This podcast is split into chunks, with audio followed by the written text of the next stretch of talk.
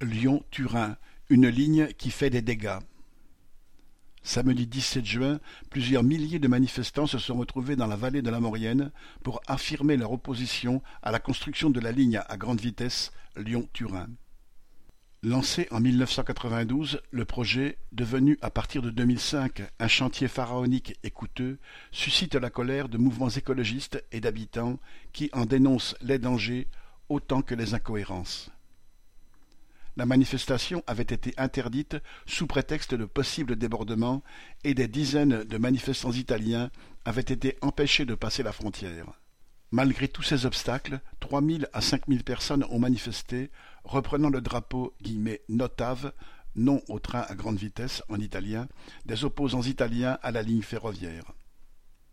L'opposition à la ligne Lyon-Turin s'est effectivement développée en Italie dès 2005. Elle a donné lieu à une véritable mobilisation populaire, regroupant les habitants de la vallée de Souze, mais aussi des jeunes, des travailleurs venus de Turin. Les cortèges coupant la circulation sur l'autoroute, les occupations de chantiers, les manifestations, regroupant pour certaines des dizaines de milliers de personnes, se sont succédés.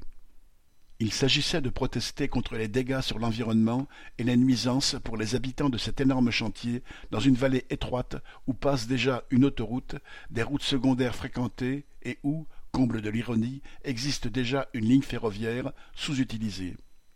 Les manifestants protestaient aussi, et peut-être surtout, contre un projet imposé d'en haut, sans concertation et sans tenir compte de leurs besoins, à commencer par l'amélioration des liaisons ferroviaires locales, les habitants de la vallée étant nombreux à aller travailler à Turin.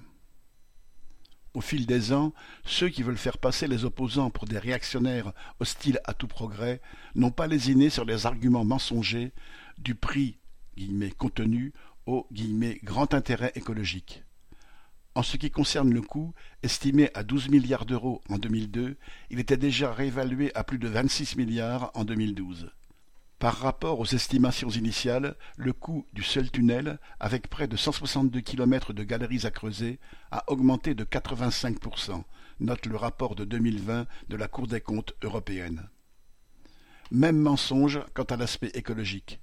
La nouvelle ligne était présentée comme la fin des norias de poids lourds passant sur l'autoroute grâce aux trains de marchandises.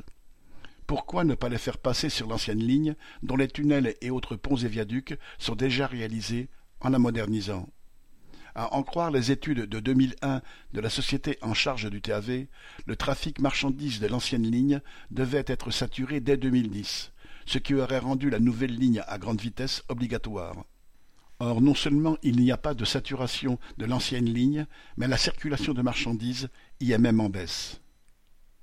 Côté français, la Cour des comptes relevait dès 2003 que le choix de réaliser une nouvelle ligne avait été fait sans examiner, de manière approfondie d'autres solutions alternatives, moins coûteuses, qui ont été écartées.